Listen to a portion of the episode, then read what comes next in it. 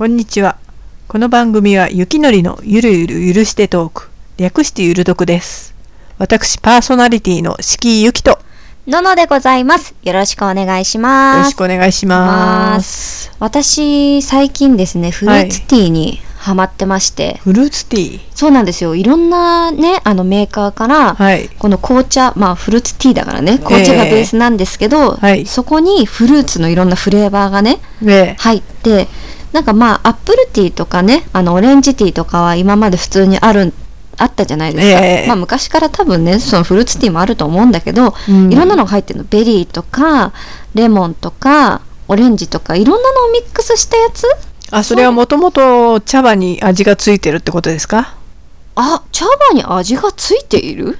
え、え違うんですか？あのいや、なんかね、ちゃんとね、ええ紅茶で出して、そこでフルーツを入れてミックスしてるって体だったよ。書いてるやつだとね。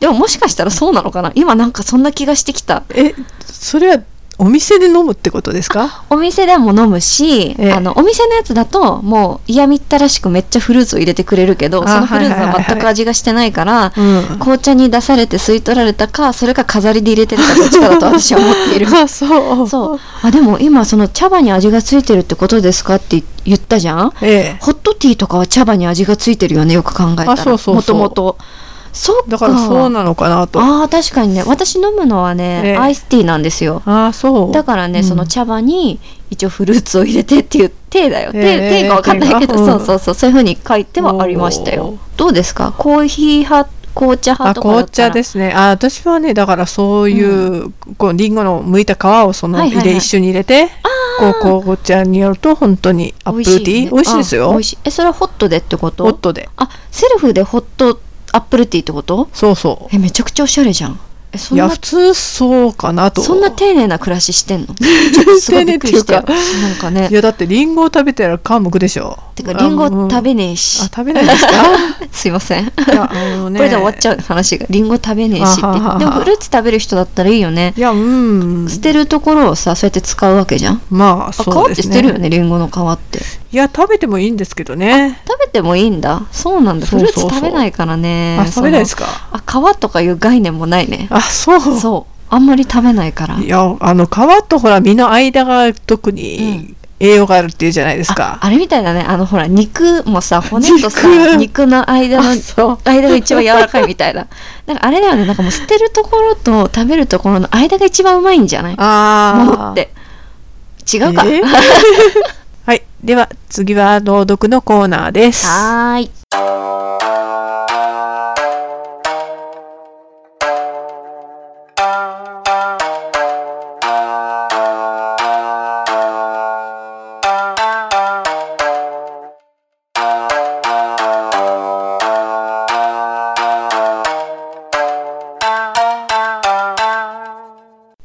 第1話幼鳥静岡県の佐与の中山は与那城市で有名なところですが、昔この山にある漁師が住んでいました。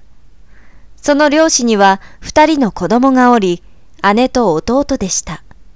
二人とも非常に賢く、親孝行でした。特に弟は慈悲深い性格で、父親が仕事とはいえ、毎日毎日殺生をしているのを苦にして、何か他の商売をしてください。と何度も何度も父親に頼みましたが、バカを言うな。俺が他に商売なぞできるもんか。そんな余計なことを子供が言うものではない。と、いつも叱りつけるだけなのでした。ある冬のことでした。雪の降りしきる朝、漁師はいつものように弓矢を持って山に出かけようとしました。その時に息子が、こんな日には鳥も獣も食べ物がなくて困っていることでしょう。そんな日に殺生をするのはかわいそうです。どうか今日だけは漁に出ないでください。と頼みましたが、うるさい。邪魔をするな。こんな日こそ獲物が取れるというものだ。家になどいられるものか。とすがりつくようにする息子を振り切って出かけました。息子はそのまま父親の後を追って出かけました。が、父親の姿はすでに見えなくなっていました。降りしきる雪にあたりは一面真っ白で、足跡もすぐに雪に埋もれていきます。お父さん、お父さん、と父を呼びながら山の中を歩き回りましたが、十分な準備をしないで家を飛び出してきたので、寒さで凍りつきそうです。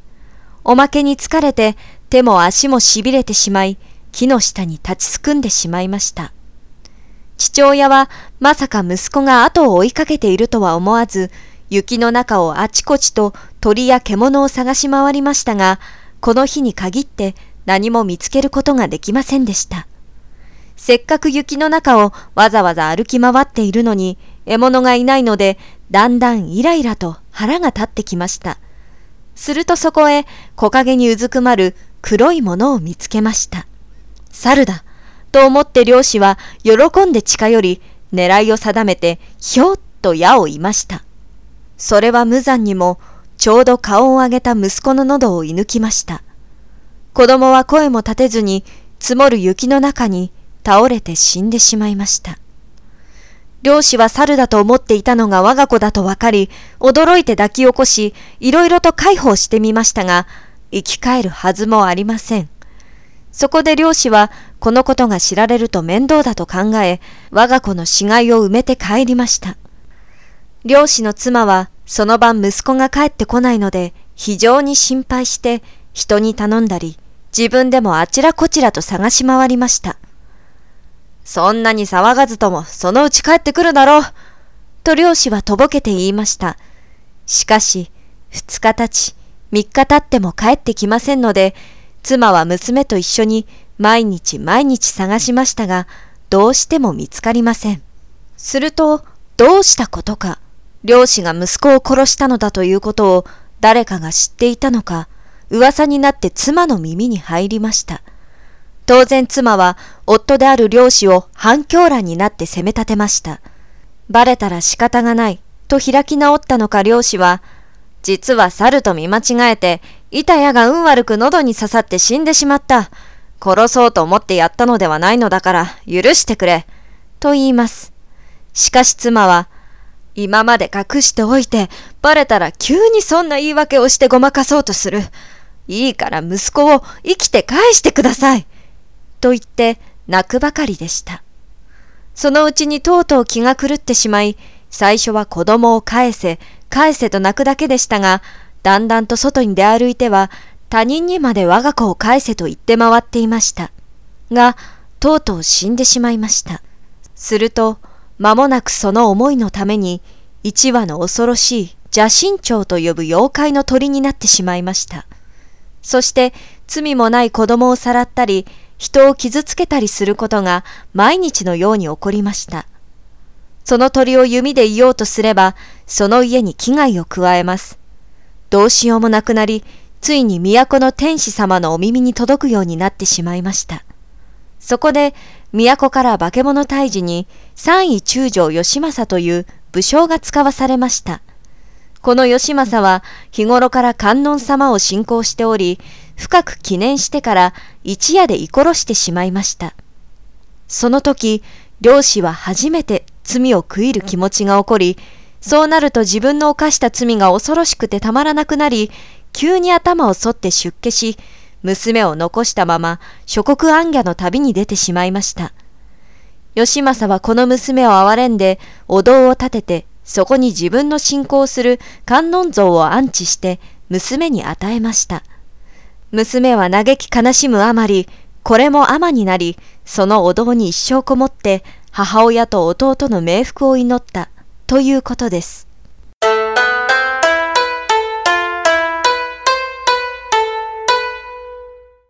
第2話、金の鎖。昔々、あるところに、一本の松の大木があり、その梢では、鶴の夫婦が巣を作り仲良く暮らしていました。ところが、松の木には鱗があり、その中に一匹の蛇が住んでいて、鶴が卵を産むたびに、いつも梢まで登ってきて、卵を飲んでしまうのです。鶴はとうとう我慢できなくなり、何か良い方法はないものか、と、仲良くしていた狐のところに行って相談して、知恵を借りたいと頼んでみました。すると利口な狐はしばらく考えていましたが、鶴さん、心配することはありません。昔こういう話がありました。と狐は長々と昔話を始めました。昔々、ある森の中に大きな池が一つあり、その中にたくさんの魚が住んでいました。その近所に一匹のゴイサギがいましたが、年をとって思うように餌が取れなくなってしまい、上に苦しんで浜辺で寝ていますと、カニがやってきて、もしもし、サギさん、そんなにやつれてどうしたんですか？と親切に聞きました。するとサギは、よく聞いてくれました。私は今までたくさんの魚を取った罪滅ぼしに断食して神にお詫びしてるんです。と言います。カニは重ねて、罪滅ぼしに断食するなんて聞いたことありません。と言いますと詐欺は、長年この池で暮らしてきましたが、神様のお告げでこの夏は大日照りがあるというのです。池の水は干上がって、池の中のものは残らず死んでしまうと言います。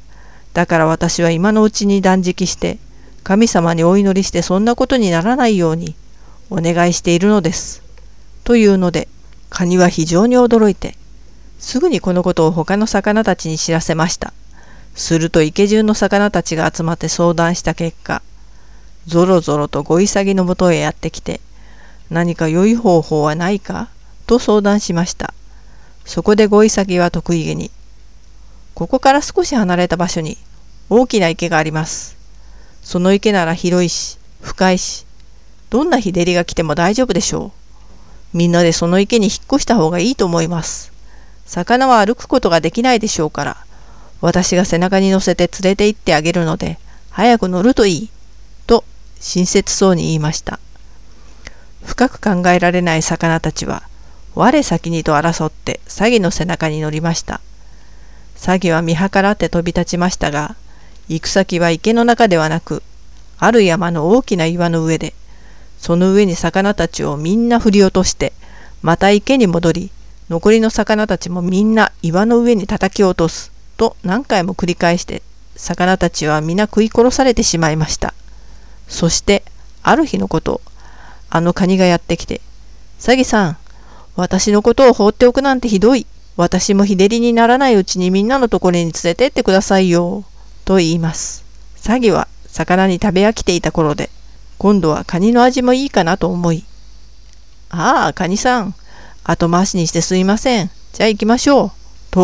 カニを乗せて例の山の岩のところに来た時に、利口なカニは岩の上に魚の骨や死骸がたくさん散らばっているのを見つけましたが、知らないふりをして、サギさん、まだ池は遠いんですか？疲れませんか？と言うと、何を抜かすか？池などあるもんか？餌にするために騙したんだよ。さあ食ってやるから覚悟しろ。と脅します。なんだと？この老いぼれ詐欺め。よくも騙してくれたな。と、カニは大きなハサミで詐欺の首を切り落としてしまいました。そしてカニは憎い詐欺の首をえっちらおっちらと引きずって池に持って帰ると、わずかに残っていた魚たちが、カニさん、なぜ戻ってきたんですか？と聞きます。そこでカニは、詐欺の悪巧みを話して聞かせましたとさ。と狐は話した後で、だから鶴さん、悪いことをするやつはきっと良くない死に方をしますから、安心しなさい。と言います。鶴はそれでももどかしく思い、では狐さん、どうしたらいいんでしょう？あの憎い蛇を退治する方法はありますか？と聞くと、狐は澄ました顔で、そんなの簡単ですよ。あなたたちは丈夫な羽を持っているから、都に飛んで行って天使様のところへ行って、金銀か宝石のような宝物を持ってきて、鱗の中に落としてみなさい。蛇は絶対に死にますから、と言います。鶴の夫婦は都に飛んで行き、御殿の中を見ますとちょうど皇后様の金鎖がありましたので、それを取って逃げました。御殿の中では大騒ぎで鶴を追いかけます。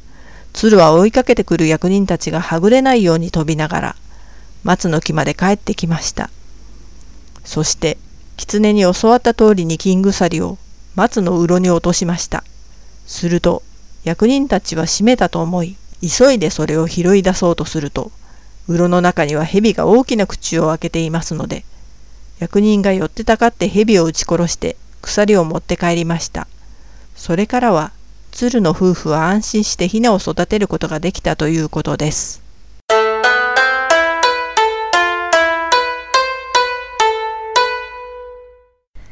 第3話、ホラ貝の音。昔の薩摩、今の鹿児島県のことです。ある武士が出かけた帰り道を急いでいると、向こうからホラ貝を吹きながらやってくる音がします。しかし、それらしい姿は見えませんでした。はて、どうしたことだろうと思いながら怪しく思っていると、急に何か額に重く冷たいものが押し付けられたので、びっくりしてしまい、後ろにひっくり返りました。が、不思議と痛みは感じません。どうも変だな、と思いながらも、また道を進むと、またホラ貝の音が次第に近づいてきます。今度は刀を抜いて、それを額の前にしっかりと当てていました。するとそれに恐れをなしたのか、貝の音がぴっったりと止まりました。そして何事もなくそのまま家に帰り着くことができましたが、ちょうどそこにいたおじにそのことを話すと、その横で聞いていたおばが、そんな目にあった時はもう一度行かないと後で必ず災難に遭うと言います。どうしましょう？というので、そのままにしておくこともできず、気が進まないながらも道を引き返しました。そして訪ねて行った知人の家に行き、門を叩いて深夜の訪問の訳を言って、確かに来た証拠を置くと、すぐに自分の家に帰りました。その次の年の春、その武士が江戸に用事で行った時のことです。多くの友達が来て、あれこれと積もる話をしていると、あっという間に時間が経って、夜の10時頃になり、みんなが帰っていきました。すると、急に火が消えたように寂しくなり、心細さを感じていると、座敷の戸の半分ほど空いている隙間から、顔の大きさが1メートルはあろうかという大入道がひょいっと覗き込みました。その向こう側からは、ホラ貝の音がします。刀を抜いて切りつけましたが、大きな手を広げて掴みかかろうとします。また切りつけましたが、前と同様に少しも手応えがありませんでした。綿でも切ったようです。焦っていると、すぐにかき消すように失せてしまいました。ホラ貝の音もやがてだんだんと小さくなり消えていきました。それからは別に怪しいこともなかったそうです。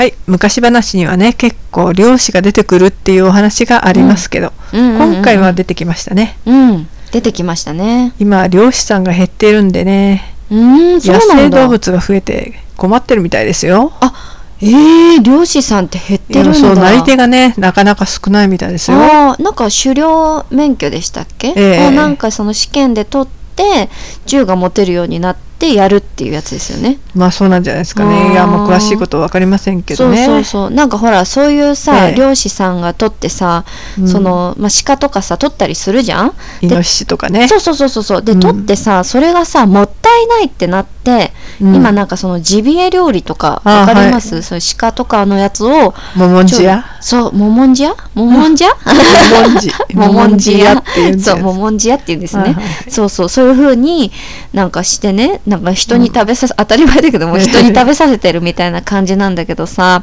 獣ってやっぱりさすごい臭いじゃん。あ臭いですね。まあでもあれも処理の仕方らしいですけどね。そう言うじゃない、えー、なんかジンギスカンもそう言うじゃん、えー、北海道のジンギスカンは美味しいとかさここのお店のジンギスカンは全然臭くないとか言ったりして、うん、何回騙されたか私は。それで毎回食べるたびに「くせえや!」って食べれないよ！ってなるんですよ。あ嫌いな人って嫌いな人はうんうんうん。ちょっとでも嫌なんですよね多分ね。嫌なんだと思う。あわかりますよそれは。ね、んそうちょっとでも嫌なのにその話をすると、ええ。いやここのは違うみたいな。いや自分だけは違うみたいなことを言ってるようにみんなねなんか言ってくるんですよ。ここうんだけは絶対食べられる嫌いてな人はちょっとでも気になるでしょ。なるよ。すごい気になる、うん。だって遠くにいるだけで私あ誰かジンギスカン食べてるな。っ てそこまで。気配をね感じる。やっぱりすっごいね獣臭い。うんあうあ、んなんか鹿とか、ねイノシシ汁だっけ？イノシシ鍋？ええ。とかもめちゃめちゃ臭いって聞いたよ。ああだからやっぱさうん。普段さ食べてないものをもったいないからって食べる精神は良くないよ。あそうですね、うん。っていううん。かあのうん。野生に近ければねあ味がね何でもほら野菜でも原種に近い原種っていうんですか？まあ野生に近ければほら味が濃いって言いますからね。多分そんな感じなんじゃないですかね、いいのかな恋って。恋ってことはでも臭いってことだよねちょっと、まあでも栄養がある、栄養があるのか、うん。なんかやっぱりさあやつらってすごい走るじゃんでそうですよね。そうそうそう。だからうん。筋肉とかついてるから柔らかくもないじゃない？硬いですそうよね硬いじゃん、ね。そうそうそう。だからななんで食べてんのかなって思って見てる私は。そう野生味が好きなんじゃないですか？食べる人は。がねハマるのかな。うん逆に。逆にね。いやちょっとどうかなって思うけどね。食べます？そういうの。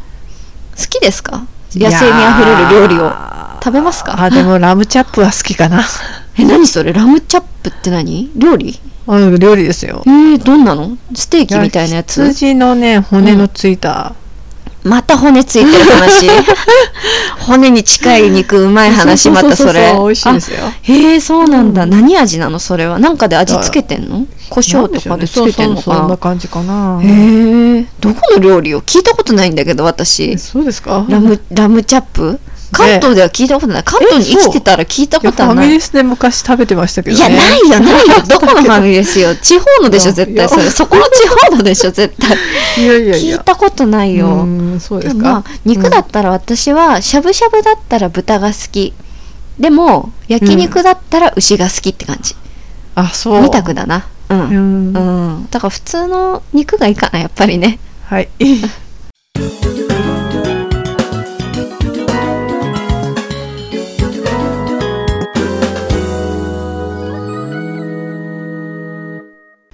次はトークのコーナーです。です。オープニングに引き続きうん。オリンピックの話をちょっとしてみたいと思います、うん。してましたねさっきね。ちょっとね、ええ。オリンピックの話。まあちょっとみんな踊らされすぎな面もありますけどね、まあすごいね。騒いでましたからね。まあ国を挙げてのねイベントですからね、まああんまり興味はないですけど、ええ。開会式はちょっとね見てみたいなって思いませんか？うん、だってみんな集まるわけじゃん。いわば各国のね。そうそうそうそう。みんな選手とかも集まってうん。お披露目みたいな感じでしょ、あちょっとあれだけ見ればさオリンピック見た気持ちになるじゃん全員見れてるから。閉会式の方が良くないですか？だったら。でもさやりきった感が出ちゃってるじゃん。これから頑張るぞってキラキラしたのを見たいわけよ。別にいや閉会式だからキラキラしてないってわけじゃないけどうん。もう結果が出ちゃってるじゃん。ちょっとまだ未来に対して希望を抱いてるみんなを見たい私は。もうちょっと。まだ可能性を信じてる顔を見たいと。そう。でも一番高いらしいんですよ。あそうなんですか？開会式が。そう。しかも安い席だともうすっごい後ろの方で、まあ、ええ。当たり前だけどね前の方が高いじゃん、でもう米粒むぐらいにしか見えないんだって。あーでも、全く見えないらしいよ、うん、うん、見えないのはいいんですけどちょっとうん。暑くないですかね、いや7月とか8月ですからね。すっごい暑いと思いますよ。でねみんなでも選手もかわいそうだよね。夏にさうん。走らされたりさまあしょうがないんだろうけどさ。この猛暑を考えるとねうんほんとほんと家のねテレビで見た方がねいそいうですよ。ただだしクーラーの効いた部屋でね。そうそうそうそうジュース飲みながらね。いやもう本当行く人には申し訳ないけど。いやこれ人それぞれだからね楽しみ方別に行ってないから応援してないわけじゃないですから。家でクーラーの効いた部屋でジュース飲みながらでも応援してんだよっていうことですよ。気持ちは応援してんだよっていう、気持ちね。そう気持ちが大事だから、うんうん、うんいやーでもそうね。大変よな。選手はな、うん。夏場にな。座席もね硬くて狭いんじゃないですかね。どういう感じなんだ、だろうね。新しく作るみたいなこと言ってたじゃん。うん、意外とあれなのかな。あの野外のさ。そんなにクッションも効いてないんじゃないですか、まあほら。そうだよねこの間あれじゃん。野球観戦に行はいはいったじゃん、はいゾゾね。そう。いやでも見ゾすごいねよかったけどさ、はい。めちゃくちゃ椅子硬かったよ。申し訳ないけど。でもああんなもんじゃん多分。そうね。でもオリンピックもさめっちゃ暑かったしね、めちゃ暑かったね。でも野球って夏だもんね、そう売り子の女の子がすっごい可愛かったわ。あ そうもうそればっかり見てそたこですか？そうでかあこの子はすごい売り上げ良さそうだなっていういやいやいや選手見てくださいのとかね。そうそうそうでも選手もねすごい良かったよね。うん。私もう本当に野球がさ興味なくってさ、ええ。全然ルールも知らないのよ。逆にうん。ほら、何人でやってんの？みたいな野球って何人でやってんのみたいなレベルだったわえけそそこからですか？そこからえ知ってますか？何人でや知ってますよ。9人。あ9人ですよね。だから野球とサッカーとラグビーとかそういうのは何人でやってんのかなみたいな。あおやおだからほらや走っちゃうじゃんみんな。こう走ったりとか入れ替わったりするから、めちゃくちゃいるんじゃないかって倍ぐらいに見えちゃうんだよね人数が。はあ。そう。そうそうそうそう。私もねサッカーは見ててもよくわかんないんですけどね。わかんないよねちっちゃいし誰がさ誰なんだかね。そう。でも野球はさ見に行ったらさ次は誰が打ちますみたいな説明してくれるじゃん、はいはいはい。名前知らなくてもさ、うん。ほらなんか9回だっけ？何回も何回も言ってたらささすがにさあこの名前見たなみたいな感じになってくるよね。だんだん覚えてくるよね、応援がねあれ面白いですよね。うんうんうん。面白いよねやっぱね。うん。だからちょっといいなと思った。お金払って見る価値はねうん、あったなって感じはします。なんで上からなんだっていええう感じだけどさ。面白かったですよ。あとねあの私がねスポーツ何でも見させてあげるよって言われたらね、ええこれが見たいなって思うのがあって。何ですか？フィギュアスケートですね。え？フィギュあフィギュアフィギュアスケート？合ってるよね。あ合ってますけど。え って言うからなんか間違ってんのかと思ったよ。よ。あの氷の上で滑るやつだよ。それは冬のオリンピックですよね。いいのいいの。来年じゃないですよ。いいのいいの。スポーツだからスポーツだからいいの。の？スポーツ縛りだからいいの。あそう？そう。でなんで見たいのって聞いていいよ。なんで見たくなったのって聞いていいよ。えなんで見たいんですか？なんかね去年ね友達はがい。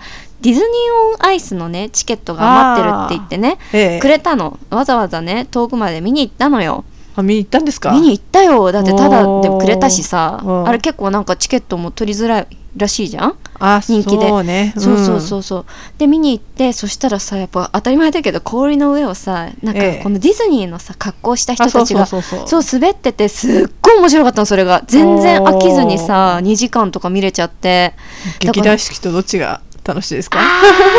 劇団四季はスポーツ？もしそれで入れていいんだったら、まあ、劇団四季ですよね。めちゃめちゃ好きだもん。うん。めちゃめちゃ面白いよね劇団四季。また花花火っていうかさ火花とかさビャビャビャってなってさみんな踊り狂ってさ超楽しいよ。私は好きだよ。あ行ったことないっけ？ないですね。ああそっか。面白い。絶対行った方がいいよ。今ほらあれ話題じゃん「ライオンキング」とか。超実写版やってるやつ。あれね。え見た？プンバーの姿見た？プンバーってわかる？イノシあシのやつ。のイボイノシシね。そうそうそう、ん。え実写版のやつ見た？み見てめちゃめちゃ毛が抜け落ちて貧相な感じになってた。そうそうそうそう。びっくりしちゃって。皆さんちょっと見てみてください。ポスターとか。あプンバーみたいな。ちょっとね 切なくなっちゃった。なんかこれなんか毛むしられてんじゃんみたいなティモンに絶対毛むしられたじゃんみたいな。なんかね野生の厳しさを見たよ私は。これもう大丈夫？時間かな？もう。そんなことない？あ時間ですね。あ時間？本当？すごい喋りすぎちゃった。ごめん。ちょっと楽しくなってしまった。ーじゃあエンディングです。はこのラジオは月2回第2と第4の日曜日にお送りいたしております。うんぜひ次回もお聞きくださいますようよろしくお願い申し上げます。お願いします。なおこの番組で使用された番組のオープニング曲朗読のテーマ曲とジングルそしてエンディングのこの曲はミュージックサイト魔王魂さんからジングルは BGM サイトむずむずさんから使用させていただきました。ありがとうございます。それから私の個人サイト「花黒とマイナー」ではこの番組宛てのメールフォームが設置してございます。また Twitter の「四季ゆき」ダイレクトメッセージを受け付けておりますのでぜひぜひあなた様のご意見ご感想ご質問などなどのお便りをお寄せくださいませ。ではまた次回配信までごきげんようさようなら。四季ゆきと。なのでした。バイバイ。さようなら